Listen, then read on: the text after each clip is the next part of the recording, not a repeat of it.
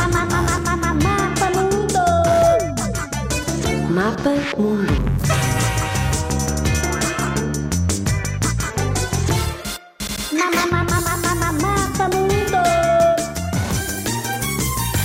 Macau é uma região administrativa especial da República Popular da China desde 20 de dezembro de 1999. Antes era uma colónia portuguesa. Tem uma população de pouco mais que 500 mil habitantes e não tem uma capital, estando a sede do governo localizada na freguesia de São Lourenço.